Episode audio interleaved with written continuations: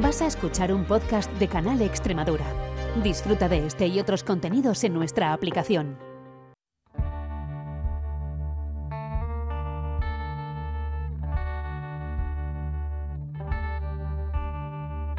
Las perras de Pavlov con Olga Ayuso.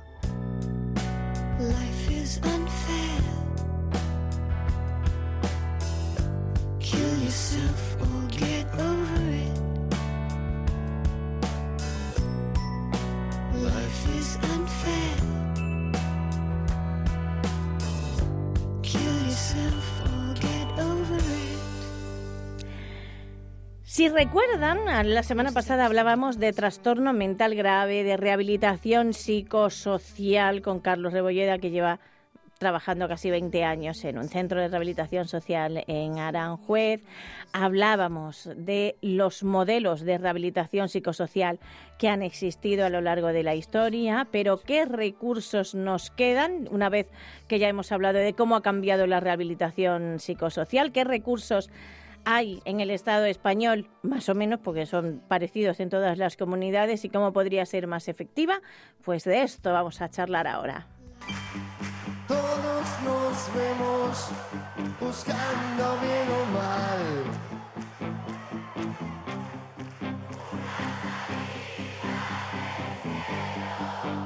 Y a lo mejor la salida en el cielo que canta no te va a gustar puede ser un centro de rehabilitación psicosocial, un piso tutelado o alguna otra cosa. Carlos, ¿qué tal? ¿Cómo estás? Bueno, muy buenos días, Olga. Pues muy bien, muy bien. Ya recuperándonos ya de los catarros y las cosas. O sea que bien. bien, bien. Efectivamente. sí, sí, Genial. ya- ya mejor. Me alegro. Sí, estamos ya mejor que la semana pasada. dos. Efectivamente, que ya Sí, salgo, que ya que ya salgo, salgo, sí. exacto. Bueno, cuéntanos, eh, Uh, porque íbamos a hablar de recursos que tiene la gente, ¿no? A la hora de eh, recuperarse, adquirir capacidades, habilidades, desarrollar la vida cotidiana en comunidad, eh, yo qué sé. Efectivamente. Pues sí, Olga, yo creo que así cosas que hay que saber con respecto a estos recursos antes de entrar a explicarlos de forma de forma pormenorizada, ¿no? Hmm. Eh, a ver, mm, hay dentro de los recursos de rehabilitación psicosocial y Sí. como tú comentabas son similares en las diferentes comunidades con algunas diferencias, pero Sí. similares al final, ¿no? La base es un poco la misma. Habría eh, dos tipos de recursos. Estarían, por un lado, los que se denominan diurnos, ¿vale? Sí. Y luego los residenciales, Vale. Tú hablabas de pisos tutelados, por ejemplo, los pisos Claro, tutelados que son serían residenciales. residenciales, Y un centro de día, pues sería, como su propio nombre indica, diurno. Diurno, Claro. efectivamente. Entonces, eh, claro, ¿cómo se accede a estos recursos? Que yo creo que esto es una, una pregunta que cualquiera puede hacerse, ¿no? Claro, Pues, porque eh, luego hay mucha gente que dice, no tengo un trastorno mental como tal, pero Claro. necesito, claro, porque no hay solo trastorno mental, es que necesiten rehabilitación psicosocial. Estamos hablando también de demencias, de discapacidades intelectuales, etcétera, etcétera. Así es, Claro. así es. Claro, estos recursos van dirigidos para personas con trastorno mental grave y esto Vale. es importante Ah, vale. saberlo, Mm. ¿vale? En, en este sentido. Entonces, la única O sea, que la gente con discapacidad intelectual, por ejemplo, iría a otra Mm, parte. iría a otro a otra Claro, parte. como La también gente, hay pisos ejemplo- tutelados, pues por eso digo, porque yo pensaba, digo, lo mismo es como que este- está todo mezclado, pero no. Estos No, son personas no, no, con no, trastorno no. mental grave, exacto. Vale. Efectivamente, única y exclusivamente con trastorno mental grave. Y eh, la única manera de derivación es desde los centros de salud mental. Vale. ¿vale? Los centros de salud mental son los que derivan a estos recursos. Que son centros de salud mental públicos. Claro, efectivamente. Los centros de salud mental es donde nosotros cuando vamos al médico de cabecera y decimos que tenemos un problema eh, pues de ansiedad, de depresión y demás, donde derivan desde el médico de cabecera, o sea, como los especialistas, ¿vale? Serían los centros de salud mental, Vale. Eh, Sí. En esto. Lo que pasa es que los centros de salud mental en su mayoría no suelen estar integrados dentro de especialidades de los hospitales, sino que suelen estar fuera de los hospitales y funcionar como recursos independientes, ¿no? Vale. Pero pertenecen a sanidad. Sí, eh, sí, claro. Exactamente. Entonces, claro, los es como si, yo qué sé, el reumatólogo estuviera independiente.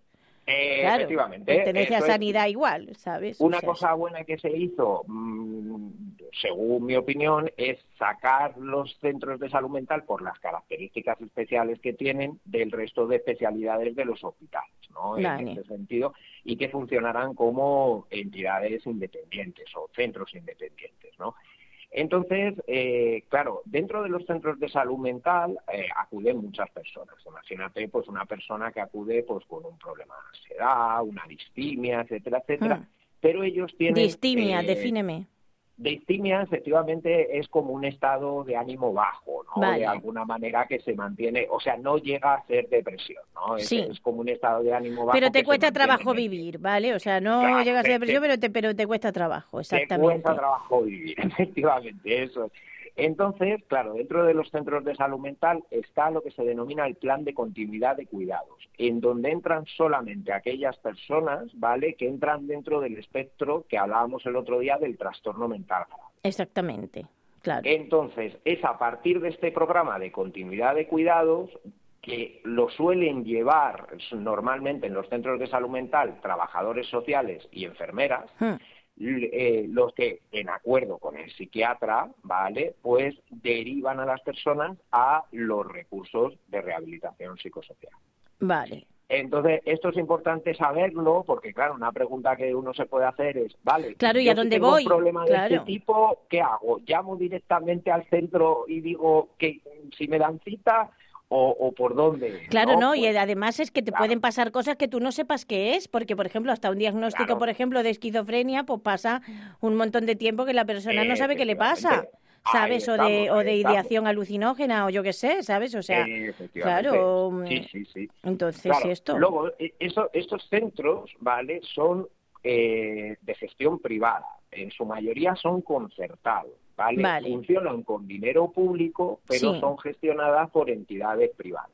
Vale, por que este ejemplo, melón pues- también lo podríamos abrir, pero no nos va a dar tiempo. Eh, efectivamente, por ejemplo, yo trabajo ¿no? en- Sí. en, Hermanas Hospitalarias, que es una organización sin ánimo de lucro, quiero decir. Sí. Entonces, pero luego hay otras entidades que también gestionan recursos. Por sí, ejemplo, de clínicas privadas, exactamente, ¿no? Claro, se- Mm. estos son eh, o bien ONGs o entidades sin ánimo de lucro, Vale. fundamentalmente. Entonces, hay otras empresas como, por ejemplo, pues Grupo 5, Fundación Manantial, Grupo Ester, Sí. Intres, hay como varias que gestionan en todo el territorio este tipo de recursos, ¿no? Eh, en esto.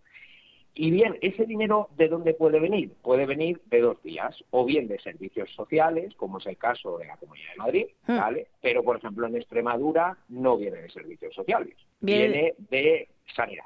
Vale. ¿eh? O sea, en, en esto, con lo cual, esto también importante para saber de dónde viene el dinero con el que se mantienen estos recursos, ¿no? Exacto. En, eh, en esto. Sí, porque Claro, servicios sociales se recorta más que sanidad normalmente, Carlos, también te lo digo.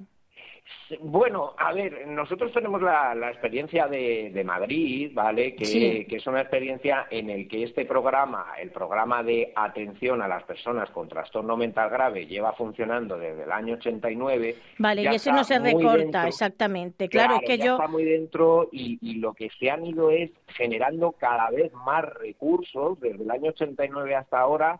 Bueno, yo diría que, que el crecimiento ha sido enorme, ¿no? En, eh, en esto. Eh, entonces ahí no no hay un recorte. Luego también es verdad que a lo mejor en algunos sitios incluso dependen de ayuntamientos. Esto también se puede encontrar. ¿eh? Claro. O sea, eh, por ejemplo, el caso de Plasencia, Sí. ¿vale? Plasencia, eh, que tiene un centro de rehabilitación psicosocial, ¿vale? Depende del ayuntamiento, ¿vale? En, en esto. Con lo cual, por eso, pero Eh, sí, es, es bueno saber esta cosa para ver a quién hay que pedirle responsabilidad. Efectivamente. Muy importante. efectivamente. Sí, exacto. sí, sí, sí. Muy importante, sí. Claro, eh, a ver, y luego los recursos comentábamos eso, que son eh, diurnos o residenciales. Claro. ¿vale? Dentro de los diurnos tenemos el centro de rehabilitación psicosocial, por ejemplo, del que hablábamos el otro día, ¿no? Centro de rehabilitación psicosocial. Bueno, una cosa antes de entrar en los recursos, un poquito para que veamos el modelo tanto de los centros diurnos como residenciales, es que toda la rehabilitación psicosocial pivota siempre sobre el plan individualizado de rehabilitación Sí. o plan individualizado residencial. aquí esto no es café con leche para todos. ¿eh? No, claro, Esto- sería imposible eso. Bueno, sería. Bueno, posible sería. Otra cosa es que funcione y trate a la gente bien. Claro. Ahí estamos. O sea, como Entonces, posible, claro, o posible sea, cualquier cosa, pero. Claro, el, el punto central, digamos, eh, de- donde pivota todo es ahí, en la individualidad, ¿vale? Por mucho que a, eh, a nosotros nos pueda venir eh, una persona de, de- de salud mental con un diagnóstico de esquizofrenia, a nosotros eh, esto no nos dice nada, quiero decir. Claro. O sea, porque realmente hasta que no se hace una evaluación funcional, ¿vale? Sí. Uno no puede determinar cuáles son las problemáticas, las necesidades, las limitaciones y las barreras de esa persona. Vale. ¿Te ha pasado a ver que, que el diagnóstico sea erróneo o no? Eh, es que como no le damos mucha cuenta al diagnóstico, También es verdad, exactamente. No, nos metemos Sí. en eso, ¿sabes? Claro. Porque al final a mí me puede decir trastorno bipolar, vale, Claro. bien, bueno, pues, pues quiero decir... Sí, Pepe tiene bipolar, trastorno bipolar y Juana también y son completamente También, distintos. Claro, Pero- y tienen distintas pero- necesidades. pero es que son dos personas completamente diferentes, con realidades completamente diferentes, con contextos completamente diferentes, con personalidades completamente diferentes. Entonces, mm, quiero decir, eh, Pepe y Juan, por tener trastorno bipolar, no se parecen en nada Claro. en, eh, en esto. O sea, con lo cual, claro, el, el tema del diagnóstico para nosotros es muy poco relevante, por decir nada en este sentido. Para nosotros lo que sí que es importante es la evaluación funcional, ¿vale? Cómo funciona esa persona, ¿vale? En su entorno, en su medio. Exactamente, ¿Qué si puede manejar dinero, si no, tiene? por Ahí ejemplo, si eh, puede, eh, eh, le es fácil eh, hacer amigos o no, yo qué sé, cosas Ahí de estas, ¿no? Ahí estamos. Entonces, eso es lo fundamental eh, dentro de la evaluación que nosotros hacemos. Porque nosotros cuando a una persona, por ejemplo, a un centro de, de este tipo nos la derivan, ¿vale? Normalmente no nos tiramos evaluando mm, 200 meses, ¿no? No. O sea, hay un tiempo establecido, ¿vale? De un mes y medio, ¿vale? De evaluación hasta que se elabora el plan individualizado de rehabilitación. La persona normalmente suele tener citas con diversos profesionales, con el psicólogo, en el caso de las familias, si el usuario accede a que se pueda trabajar con la familia, que incluir siempre que se pueda a las familias dentro de estos procesos. No viene mal, exactamente. fundamentalísimo, Mm. o sea, de una importancia enorme en, en esto, eh, con el terapeuta ocupacional, etcétera. Entonces, pasado ese mes y medio, nosotros lo que elaboramos entre los profesionales que se han encargado de evaluar el caso es el plan individualizado de rehabilitación. Es decir, los objetivos concretos, o sea, de que luego se le devuelven a la persona y lo que nosotros, tras haber hecho la evaluación, creemos que le podemos ayudar. Vale, Luego la persona puede decir, estoy de acuerdo o no estoy de acuerdo. Claro. Decir, Entonces, claro, y ahí ya de alguna manera se negocia eh, con la persona pues en qué nos vamos a centrar o en qué se va a trabajar. ¿no? Eh, y ya ahí, a partir de ahí, empezaría el proceso de intervención. ¿no? Entonces, todos los centros eh, diurnos y, y los residenciales igual funcionan así siempre. ¿no? Primero hay una evaluación que no se dilata infinitamente en el tiempo, sino que tiene un tiempo determinado.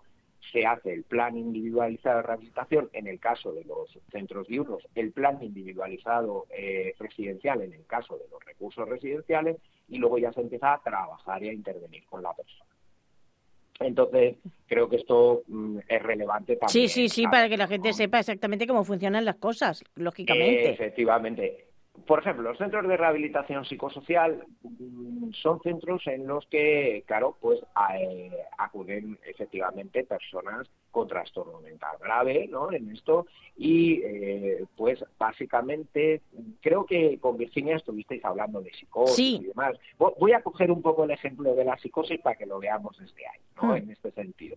Claro, tengamos en cuenta que la psicosis tiene una sintomatología positiva, ¿no? Delirios, alucinaciones, trastornos formales del pensamiento y demás, que generalmente eh, es la medicación la que ayuda a pasar estos síntomas. Sí, ¿vale? Pero luego hay lo que se denomina la sintomatología negativa, que cuidado, tampoco es propia de la psicosis únicamente, Sí. sino que es propia de todo trastorno mental grave. Quiero decir, aquí de qué hablamos? Apatía, ¿no? que es falta de ganas de hacer cosas, anedonia, que es lo que antes me gustaba o me fascinaba, pues Sí. ahora me deja de gustar o fascinar. Falta de cuidado personal, en algunos casos. Sí, ¿no? esta Falta de- creencia de que no me voy, no, esto no tiene mejora y Dios mío de mi Claro, vida. e- efectivamente. ¿Para qué me voy a esforzar si total soy un enfermo? Estas cosas. Claro, claro, claro, que eso, eso también tendría que ver un poco con lo que hablábamos el otro día de, del autoestigma, ¿no? Sí. Cuando la persona termina creyendo de sí misma, pues que no hay posibilidades de recuperación y demás. Y luego también está el aislamiento social. Nosotros, en toda la parte que tiene que ver con la sintomatología, sobre todo trabajamos más desde la psicoeducación, ¿no? Desde el reconocimiento, ¿no? De la enfermedad, en este sentido, de que hay unos síntomas que se asocian a esa enfermedad, eh, que esos síntomas pueden generar cierto malestar y demás, que es manejable y trabajable en este sentido, y desde ahí más en la sintomatología positiva, podemos decir. Sí. Pero sobre todo, nosotros en lo que más trabajamos, sin ningún tipo de duda, es en la sintomatología negativa. O sea, porque si la persona está aislada, si la persona tiene falta de autocuidados en este sentido, si la persona está inactiva, pues por ahí vienen buena parte de los problemas de la persona eh, Sí. en su vida cotidiana, ¿no? Entonces, ¿para qué trabajamos nosotros? Pues para eh, que la persona adquiera un mayor nivel de actividad, se relacione socialmente, mejore estos autocuidados y demás. Entonces, sobre todo, nosotros en lo que nos centramos más es en toda esa parte. Eh, que eso no quita que luego las personas que, que acuden pues tienen problemas de ansiedad, ¿no? Sí. Que también se trabajan con ellos, ¿no? En este sentido, toda esta parte psicoeducativa también para que conozcan más acerca de su problemática y del manejo de la misma, ¿vale? También se trabaja con ellos, pero fundamentalmente, o sea, nosotros trabajamos sobre las barreras funcionales de la Sí. persona, ¿no? Entonces, claro, un centro de rehabilitación psicosocial es un centro al que acuden aquellas personas que tienen este problema, pero digamos que en su día a día, ¿no? Pues tienen su red social, tienen su apoyo, o sea, necesitan el centro, pero como una cosa más en su vida. Exactamente, sí. Pero esto es diferente, por ejemplo, a las personas que acuden a eh, los centros de día y soporte social Vale. son personas que necesitan más del centro. Tampoco significa que estas personas tengan que venir todos los días como puede ser en un centro de día de mayores. Vale. No es lo mismo, ¿vale? Pero sí, eh, de alguna manera, estas personas tienen mayor necesidad del centro como lugar estructurador y de relación con otros, ¿no? Vale, En ese sentido, sí. porque tienen más limitaciones, por ejemplo, a esos niveles en cuanto a estructurarse o relacionarse con otros, ¿no? Exacto. En este sentido. Sí, porque las relaciones son muy importantes, exactamente. No, no, las que relaciones siempre no son fundamentales. es que el ser humano es Son fundamentales, exacto. ¿eh? Claro, sí, porque que- yo creo que siempre como que lo dejamos de lado y no, es que yo creo que es el eje de la vida. Claro, ¿sabes? es el eje de la vida, Claro. efectivamente, eso es. Sí, sí, Y tener claro, amigos, tener, vamos, la familia depende porque ya te toca, ¿sabes? Pero por lo menos relaciona- Claro, claro. Bueno, la, la- la- la familia es la familia. Quiero Exacto. decir, nosotros trabajamos mucho con las familias porque Sí. también encontramos en ocasiones. No, hombre, hay familias que- muy que- buenas, pero que- me que refiero hay- que a- que- Yo claro, siempre lo que- digo porque parece que es que todas las familias son buenas y no, hay familias que son el infierno en la vida, ¿sabes? Lo, O lo- sea, las hay, las hay, las Claro. hay y, y no son pocas. ¿no? Y, y las hay también, cuidado, con mucho desconocimiento acerca de la Sí. problemática que presenta eh, la persona. Qué eh, cosa que, que, claro, que es completamente natural. Otra cosa es que Eh, lo nieguen o no. Bueno, cada uno luego tiene su proceso, Carlos, también. Efectivamente, Exacto. y que tienen dificultades a la hora de manejar ciertas situaciones que Sí. se dan con las personas. Entonces, una de las cosas que hablábamos antes, que nosotros intentamos trabajar con las familias, aparte de que estén implicadas en el proceso y nos sirvan un poco como coterapeutas, porque al final la familia puede servir de eso, ¿no? Sí. Cuando digo la familia, puede ser la familia, la pareja, etcétera, ¿no? Sí. En, en esto. Y luego eh, también, de alguna manera, para eh, poder eh, eh, transmitirles a ellos toda la información que necesiten para que puedan ayudar lo mejor posible a la persona con trastorno mental grave con la que convive. O sea, entonces, claro, mm, la familia es importantísima en, en- en todo el proceso, ¿no? Sí. Claro, luego otro tipo de centros eh, serían los equipos de apoyo sociocomunitarios dentro de los diurnos. Vale. Estos equipos, ¿vale? Trabajan ya no dentro del centro, aunque cuidado, en los centros de día y en los CRPS, a Sí. pesar de que se hagan actividades y citas dentro del centro, la tendencia es hacia afuera siempre. Exacto, Vale. sí, como Al enseñarte a entorno. manejar tu vida, exacto, al- Claro, al, a- entorno, sí. efectivamente. O sea, digamos que el centro es un poco centro de experimentación para luego todo generalizarlo al entorno. Sí. Entonces, claro, el entorno es fundamental. Pero los equipos de apoyo sociocomunitarios, estos sí que trabajan directamente en el entorno de la persona. O sea, no hay un centro físico en el caso de los equipos de apoyo sociocomunitario. O sea, ellos se trabaja en la propia casa, en, el la entorno casa, en el laboral, etcétera. En el barrio, etcétera, Sí. etcétera y demás. Y sobre todo suelen tener o atender a dos perfiles eh, fundamentales. O bien aquellos que eh, rechazan el contacto con salud mental, tienen muchas dificultades para acudir al, al centro de salud mental, a sus citas, llevar a cabo bien su tratamiento, etcétera, etcétera y tal, Sí. como para ser un poco mediadores para irles acercando a todo esto, Sí, o bien aquellas personas, fíjate, que hayan debutado con respecto a su problemática hace poco.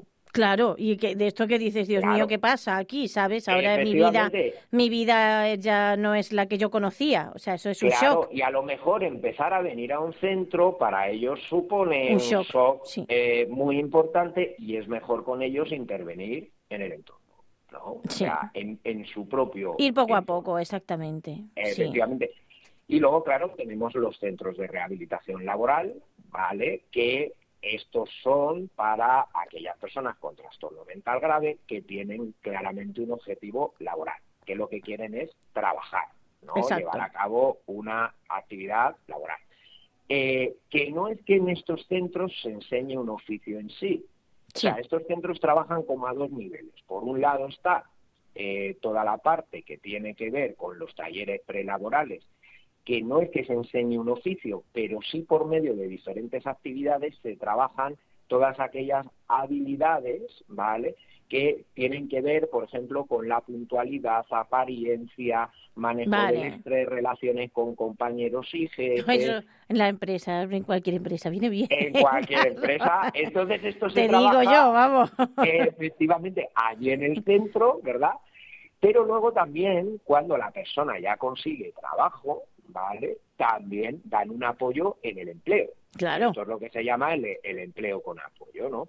Entonces, eh, hay profesionales en los centros de rehabilitación laboral que se trasladan a las propias empresas, hablan con los responsables, hablan con el propio usuario que está allí trabajando para ver las dificultades que tienen, hacen un poco de mediadores y apoyan de algún modo a que la persona pueda ir funcionando cada vez mejor o, o pueda Sí. funcionar bien en su entorno laboral.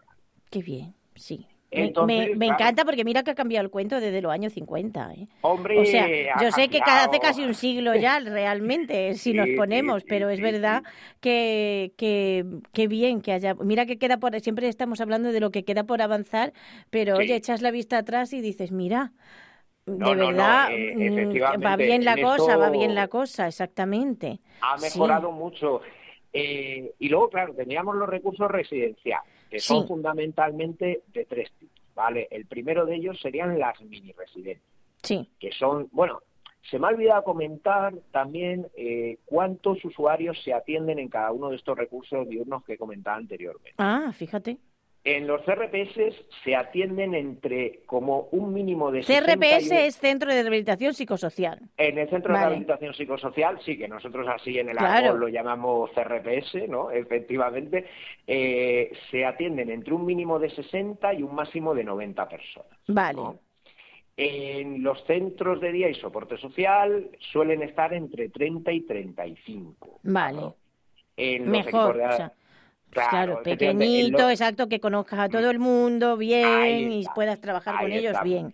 Exacto. En el equipo de apoyo sociocomunitario se atienden entre 30 y 35 también, atroz. Eh, Sí. Y en los centros de rehabilitación laboral, pues ahí ya es más variable. Puede haber 40, 50, 60. Claro, depende, exacto, sí. Efectivamente. Luego están eh, dentro de los residenciales las mini residencias. ¿No? Sí. Las mini residencias suelen tener una capacidad para 30 personas habitualmente, aunque las hay más pequeñitas y Sí. también las hay que tienen más. Y son eh, exactamente mini residencias. Con lo que entendemos como una residencia, pero en chiquitito. Sí, pero diferente a lo que son las residencias De ancianos. eh, eh, de personas mayores, ¿vale? Es, es otra historia. Porque la mini residencia, el objetivo no es únicamente que la persona viva allí, ¿no? O sea, allí viven eh, 30 personas, o, o 35, o 40, o 20, pero, claro, aquí hay unos objetivos que sobre todo van dirigidos hacia la autonomía de la Exacto. persona. Mm. Claro, todo, o sea, imaginemos, pues, pues es una persona que a nivel de autonomía para mantenerse él solo en su domicilio tiene dificultades en cuanto a cosas como, por ejemplo, Cocinar. la cocina, Sí. las actividades de la vida diaria, ¿no? Eh, en esto, entonces, claro, la mini residencia, el objetivo es entrenar a la persona para que luego sea lo más autónoma posible en su entorno. Exacto. Tiene ese objetivo. No es solamente un objetivo de que la persona esté allí y viva allí. No. O sea, es mm, hay unos objetivos de, o sea, de, de rehabilitación residencial, podríamos decir, ¿no? Eh, en esto. Luego están los pisos supervisados, que Sí. comentabas tú antes y demás. Los pisos supervisados generalmente suelen eh, ser pisos, eh, pero pisos que están en la comunidad, Sí, entendamos. o sea, sí, sí, de esto voy a hablar piso, con. Aitor y lo tenemos, ¿sabes? Claro. De, de, de residencias y pisos y eso, o sea, eso va a tener un programa propio los pisos supervisados. Efectivamente, y suelen vivir entre cuatro y cinco Sí. Efectivamente, aproximadamente. Entonces, digamos que en la, la diferencia un poco entre la mini residencia y el piso supervisado es que en la mini residencia hay profesionales las 24 horas del día, Exacto. ¿vale? Entonces, el apoyo es mucho mayor, de Hmm. algún modo, pero en cambio en los pisos supervisados no es así. Sí. En los pisos supervisados van los profesionales, pero a lo mejor van tres veces a la semana a tener allí, eh, hacer algunos entrenamientos específicos y a tener, por ejemplo, las reuniones de convivencia para ver qué tal va todo entre las personas Hmm. que conviven, si ha habido algún problema, algo que gestionar, algo que solucionar Exacto. o algo así, o algo Sí. en lo que ponerse de acuerdo. Entonces, eh, pero claro, quiero decir, el nivel de supervisión profesional es muchísimo menor. eh, en. Exacto. Pues, Con lo cual, sí. claro, igual en las mini residencias son personas que, que son menos autónomas, tienen más necesidades a ese nivel, y en los pisos ya hablamos de personas con, con elevada autonomía, ¿no? en este sentido. Exacto. Claro. Y ya nos Eh, tenemos que despedir. Esto es así. Vale. Tenemos este tiempo en la radio, ya está. Ese es el problema siempre, que, que estaríamos hablando durante un sinfín de tiempo. Pero bueno, es verdad que a los pisos supervisados, o sea, a los... Sí. eh, los no diurnos, sino los residenciales, a los recursos residenciales nos vamos a dedicar en otro programa que irá después de este. Así que la semana Muy que viene hablaremos de pisos. Pues Carlos. Rebolleda, muchísimas gracias. De nada, muchísimas gracias a ti.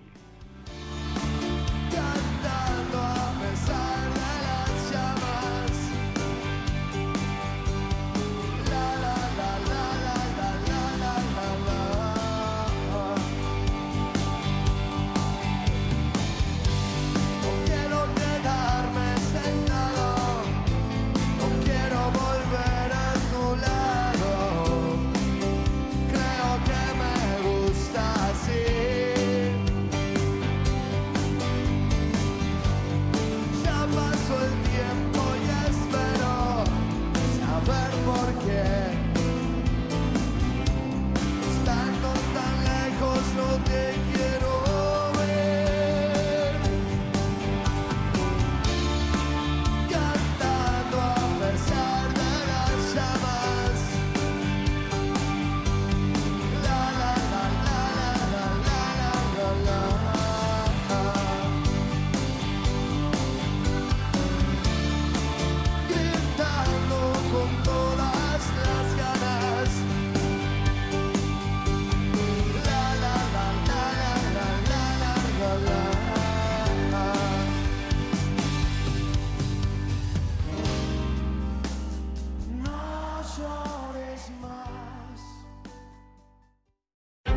Has escuchado un podcast de Canal Extremadura.